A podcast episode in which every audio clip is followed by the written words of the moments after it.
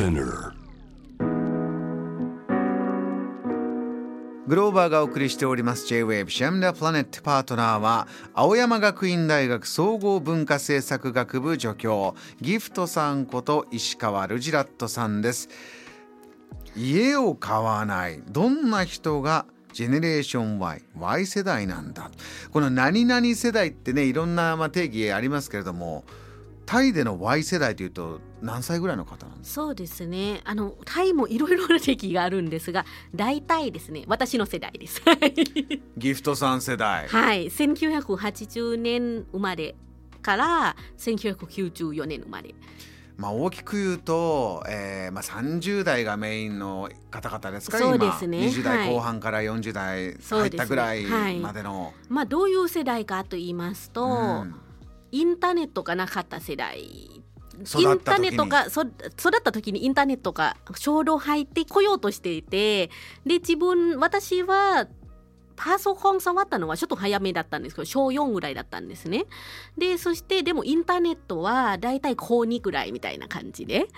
ででもそれ,、まあ、それが Windows95 の時代なんですよね、9598ぐらい。まあちょっとタイは遅れてるっていうのがあるんですけど。えでそしてあの、まあ、ちょうど自分が大学の時に、まあ、ミレニアムを迎えてみたいなえ感じの世代で。はい。だからそれが Y 世代って言ってで今はソーシャルメディアとかセルフィー世代ってよん呼ばれてます。えそうこのまあ幅はありますけれども大きな傾向で家を買わないというのは上の世代からすると全然違うね君たちはなってきたんだ。そうですね、うん。あの親世代だとやっぱり家を持つっていうのがもう人生の目標の一つみたいな感じで、まあ、私もそうです。私もあの一応私も家買いました。あだその段階ですよね。なんかはい。人生のステップで当たり前に、えーまあいろいろななんとなくイメージして、はい。じゃあ30代入って働き盛りの時には、えーまあ、ローンも組んで自分の家買ってみたいな価値観、はい。これギフトさんもそれいいなと思って実践していて、そうですね。でもうん。私の友達はそうではないっていう人も結構増えてきました、まあ世代見渡すと、そうですね、やっぱりりだんだん変わってきてるなっていうのは私の世代のまあちょっとあの変わり目のところにはなってます。で私の場合は、でもですね働き盛りではなくて実は働き始めなんですよ。働き始め。はい。私もローンを組んだのは タイで家買ったんですねお母さんに。はい。でローンを組んだのは優しい。はい。2015年だったんですね、2015年ですか、はい。働き始めた年ですこれ日本で？日本だとあんまり考えづらいですよ。あそうなんですか？ごめんなさい。働き始めて母親に家を買ってあげるってなかなかないですよね。そうですか。タイはそういうのが一そう。般的？でまあ一般的というか私の友達はそうですね。まあもしあの母はもうあ例えばお母さんはすでに家を持っててという場合だったら、まあ、自分の家っていうことにはなるんですけど私の場合はあの母がもう田舎から、まあ、そのランパン北部の方からバンコクに移住したいって言い出して、うん。あのまあ父もあの一緒にみたいなっていう話だったのでまあじゃああのバンコクの家買おうかっていうことになって、うん。でそれで買ったんですね。買ってあげたっていう感じです。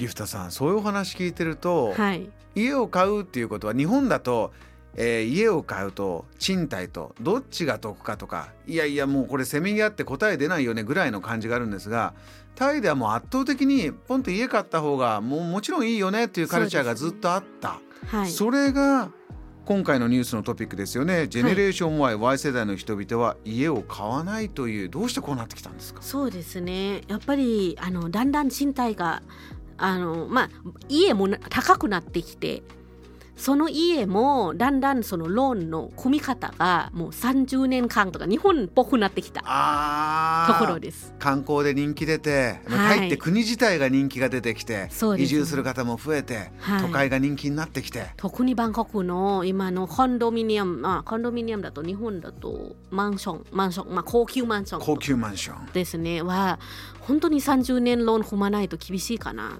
と思ってはいます。そうすると働き始めてポンと買うという世界ではないという家がバンコクはどんどん増えてきたんだ。そうですね。で、例えば私の場合は実は昨年関西しまして、すごやったー、あの関西。い早いはい、まあ日本のあの給料のおかげでっていう。いやー素晴らしいですよ、はいよく働いてよくお母様にね親孝行もしてはい、頑張りました。自分も。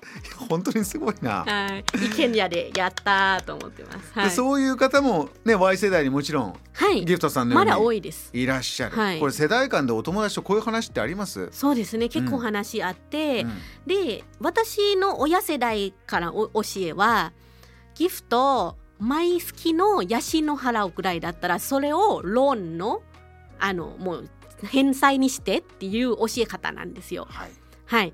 でも今の世代だといい家に住みたい、いいあの高級マンションに住みたい場合は、はいやっぱり家賃の方が安いっていうところまだあるんですよ。ローン月々例えば8万円だとこれくらいの家だけどはい。家賃として賃貸8万円払えばだいぶいいとこわ住めるじゃないですね。そういうことが価値観の違い、今そうですねいい家住みたいよねが出てきたんだ、はい、うん。そして最近の家はやっぱりこの10年間ですね見てきたのはタイの家の質が結構落ちています。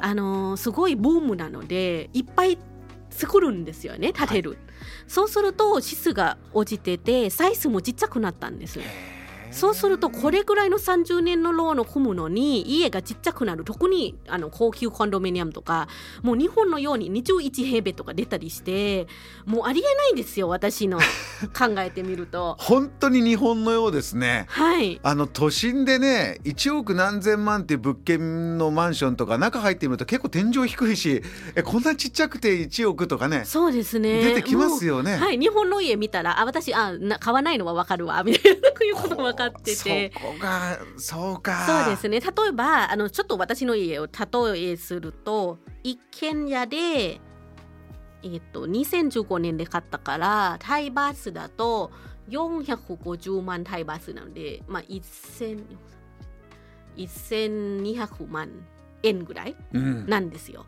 でサイズはサイズはちょっと あのスクエアメートルで言っていいですか？はい。50スクエアメートルの2階建てで庭あるえー今手を広げてる様子見ると かなり広々、はい。はかなり広いです。とってかなり広い。そして村村ビレッジ型なのでもうパークとかもあったりして。うわー。日本だとそういう暮らしをしたい人は、要するに里山に移住したりね、はい。えー地方郊外に行ってという、そういうイメージのものだスイミングプールもあります。うわー。あの そのみんな一緒に使うスイミン素グプール。敵じゃないですか、はそういうものがじゃあ家一つを見てもタイ・バンコクが、まあ、はい。経済成長といえば経済成長ですけれども、人の暮らしどんどん難しくなってくる若い方は難しくなってくるという側面もありますか？そうですね、まあ、タイでは今2018年なんですがその持ち家のパーセンテージを言うと72.5%なんですよ。10年前は8割ぐらいだったので、まあ、減ってはいます。でそしてあの中屋とか長屋。中屋が多かったんですねうん。地方だと。東京あ東京じゃないで すすみません。バンコクだとやっぱだんだんマンションが多くなってきて私だったらマンション買わないと思います。はい、これあのー何が豊かな暮らしかっていうね、あのーもう世界中の先進国がこういうのは経済成長していくとはい。何のために暮らしてるんだっけとか、はい。何のためにお金使うんだっけとかねいろんな局面ありますけれどもギフトさんこのタイ・バンコクはどういう方向に行くんでしょうね。そうですね。でもまだ今でもタイの政府は家持ってほしいっていう政策だ出してますので例えば家持ってない人に対しては初めての家だったらローンがとても安いしでかつ日本と違いなのは税金がないなんですよ家持つその土地を持つ税は。どんどんやっぱり家を持ってそこで、もう豊かになるっていう、うん、そういう暮らしがはいやっぱりモデルとして、なってますから、うんまあこれからはちょっとどうなるかっていうのは多分あのバンコクの場合は多分買わないんじゃないかと思うんですね。将来の子供たちは。変わらない暮らし。ギフトさんはもちろんご自身でね、はい。そういうお家を買っているということでありましてちょっとこの変わりゆくタイバンコクの話タイのお話またスタジオにお越しいただいていろいろ伺いたいと思いますここでお別れとなりますお迎えしたゲストギフトさんでございましたありがとうございましたありがとうございました。Jam, the planet.